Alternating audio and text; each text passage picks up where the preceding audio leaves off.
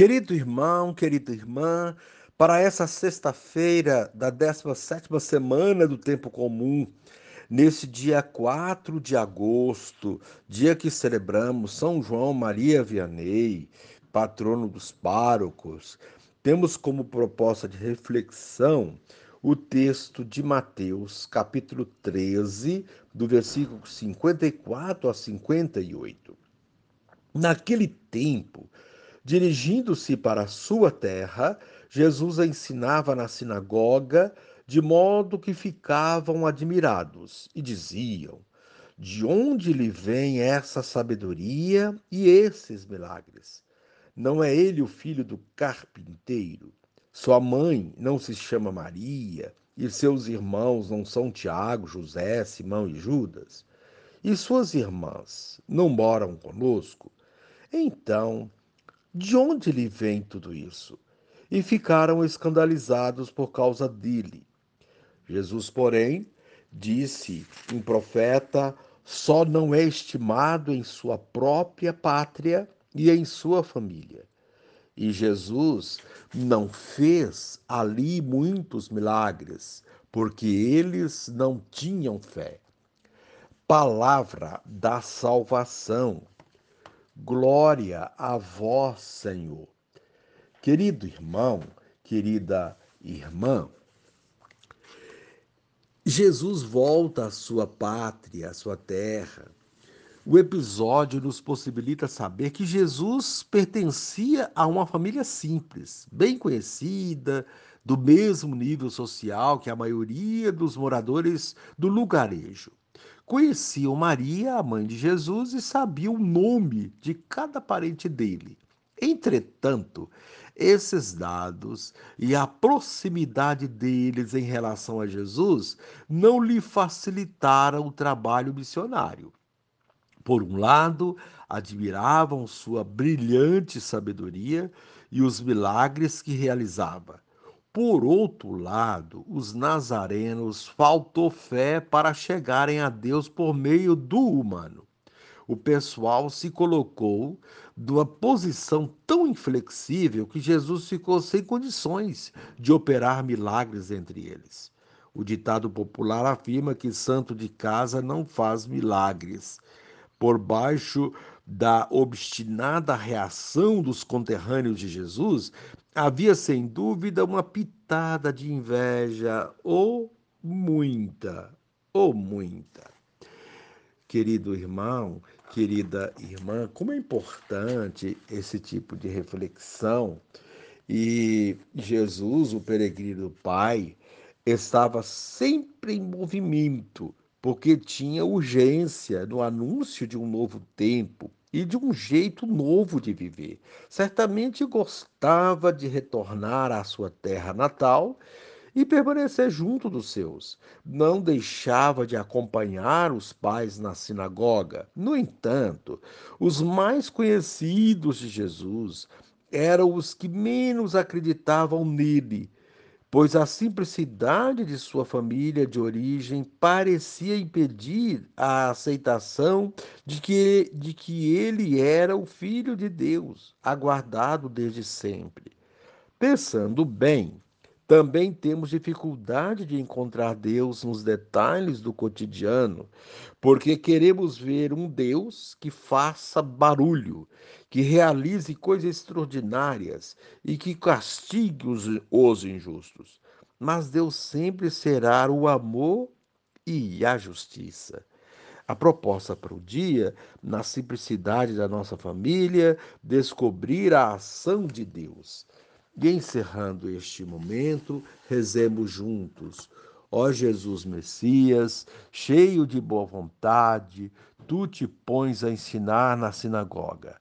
Entre teus conterrâneos, despertas um misto de admiração, dúvidas e rejeição. Dá-nos, Senhor, coração e mente abertos para irmos além das aparências e reconhecermos que és o Filho de Deus e queres vida plena para nós. Amém. Querido irmão, querida irmã, dando continuidade à reflexão da palavra de Deus, da liturgia dessa sexta-feira, da 17 semana do tempo comum, nesse dia 4 de agosto, dia a primeira sexta-feira do mês, é, estamos vivenciando a, Jornada Mundial da Juventude em Lisboa, Portugal.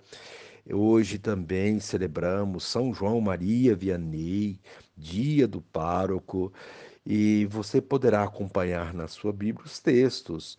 Levítico, capítulo 23, o versículo 1, 4 a 11, 15 a 16, 27, 34 a 37 também o Salmo responsorial, Salmo 80, o, o texto de Mateus 13, 54 a 58. Uma vez que você já ouviu a proclamação do Evangelho com a reflexão, você agora vai acompanhar a leitura do livro do Levítico e a continuação desta reflexão aplicada à vida.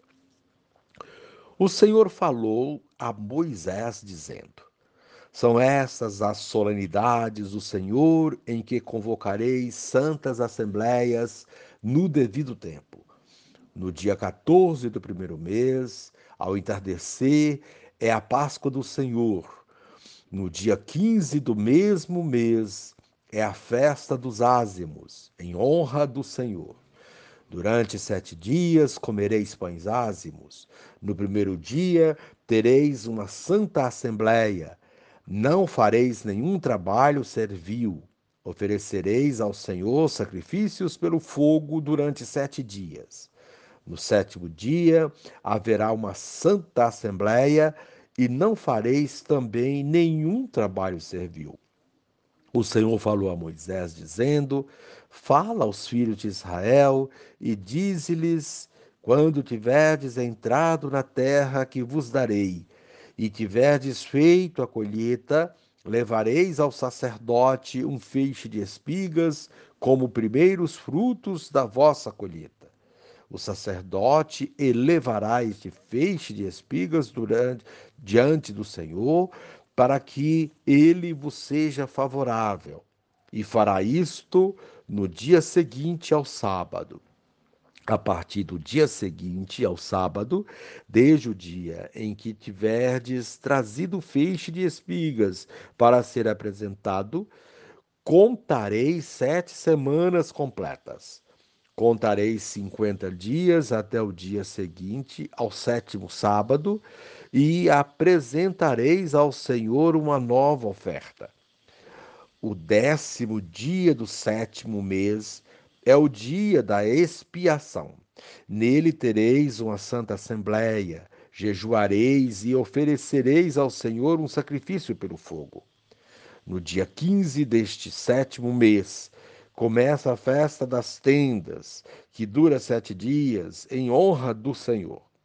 No primeiro dia haverá uma santa assembleia, e não fareis nenhum trabalho servil. Durante sete dias oferecereis ao Senhor sacrifícios pelo fogo.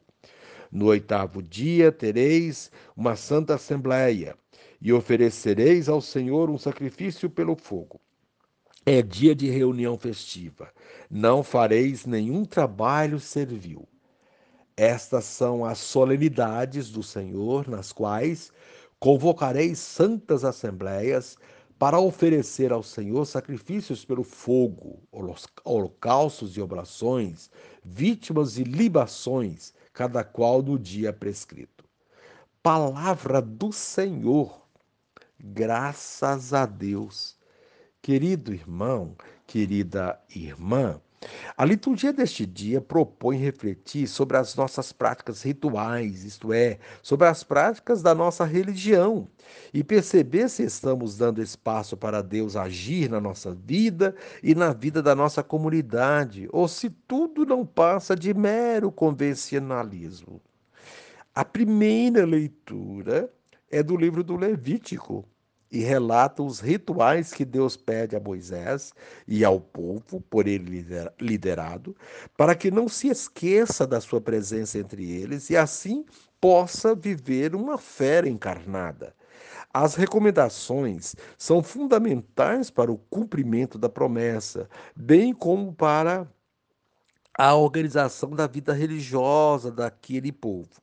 Dentre as recomendações estão as ofertas a Deus, o descanso do sétimo dia, as assembleias, as celebrações e festas, enfim, todo um conjunto de práticas que evidencia a presença de Deus e fortalece a união da comunidade do povo hebreu rumo à terra prometida. Hoje saímos do livro do Êxodo e entramos no livro do Levítico, o livro das leis, dos ensinamentos.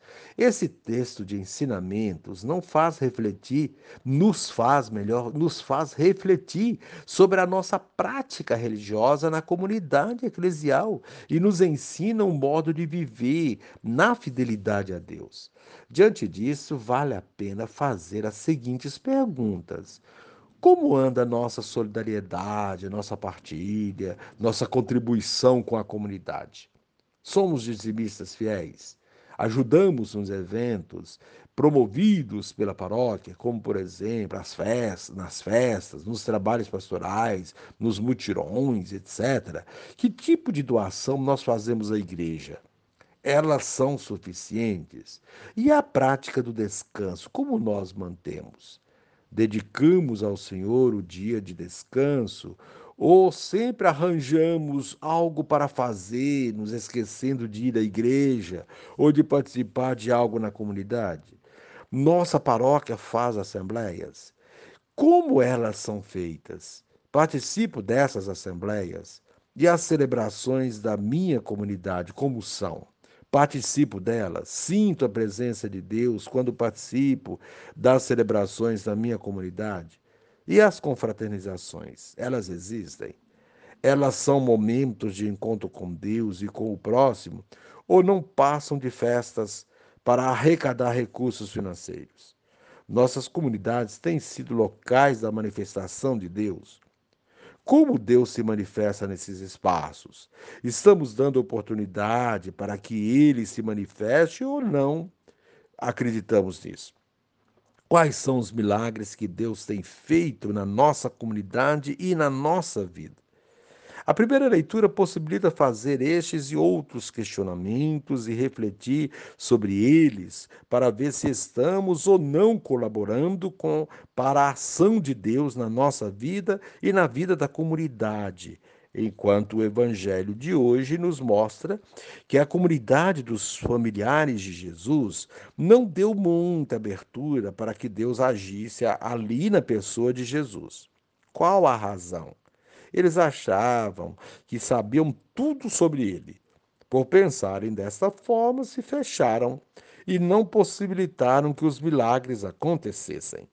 Assim ocorre também conosco quando achamos que sabemos mais do que Deus, quando não acreditamos no nosso próximo, quando por qualquer outro motivo nos fechamos à ação de Deus.